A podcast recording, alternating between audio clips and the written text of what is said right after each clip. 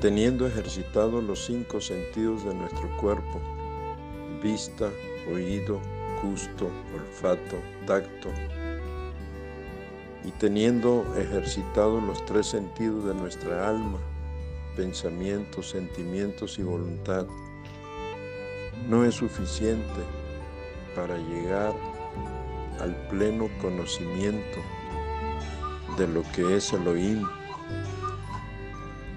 el Elohim creador de los cielos y de la tierra es espíritu. Y es necesario que el hombre esté consciente que tiene un espíritu y que así como en su cuerpo tiene cinco sentidos y en su alma tiene tres sentidos, en su espíritu tiene tres sentidos, la intuición, la conciencia y la capacidad de tener comunión con el Creador. Si estos sentidos del espíritu no están ejercitados y aún peor, están muertos, jamás llegaremos al entendimiento pleno de lo que es el Creador. Es como un ciego que teniendo los sentidos de la vista afectados, no pueda cerciorarse de que existe la luz, que existen los colores, por más que quisiéramos convencer a un ciego del color rojo, de la luz ámbar, por más que quisiéramos convencerlo de cómo es el color amarillo, jamás lo lograríamos, ni él nos entendería. La única manera que tiene un ciego de percatarse de lo que estamos hablándole es que el sentido de la vista sea sanado.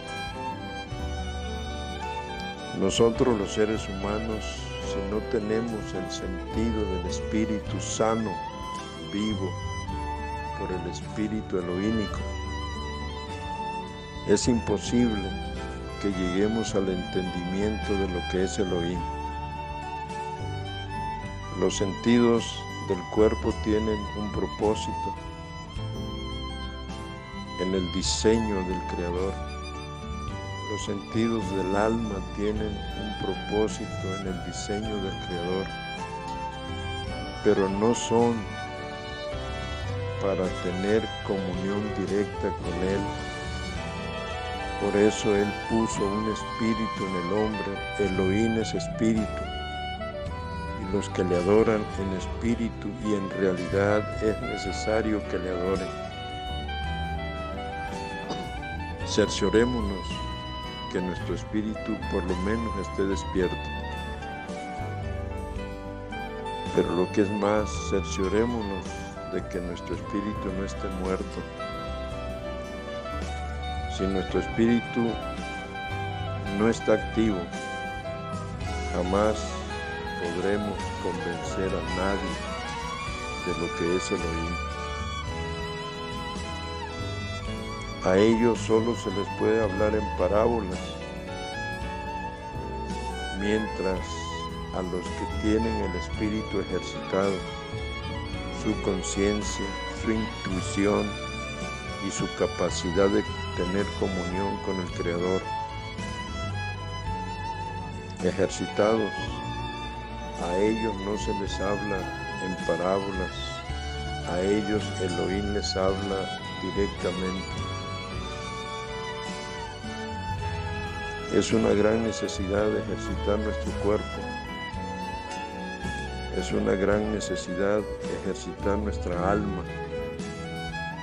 Pero sobre todo es una gran necesidad ejercitar nuestro espíritu.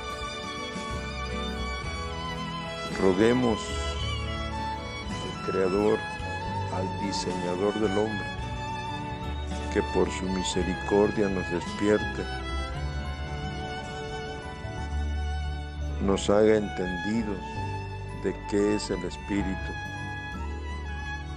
De otra manera, jamás, jamás llegaremos al conocimiento de las cosas del Espíritu, de las cosas del Elohim, de las cosas del Creador.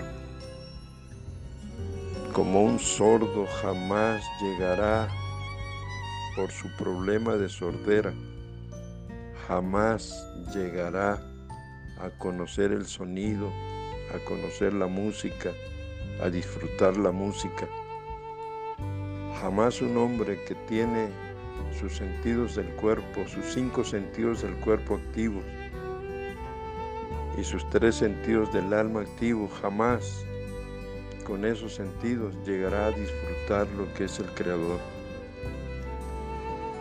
Jamás, jamás, jamás, a menos que nuestro espíritu sea vivo, sea resucitado, se le dé vida y solo el Creador le puede dar vida a nuestro espíritu. Es como querer escuchar la radio sin encenderla. Es como querer mirar un programa en la televisión sin encenderla.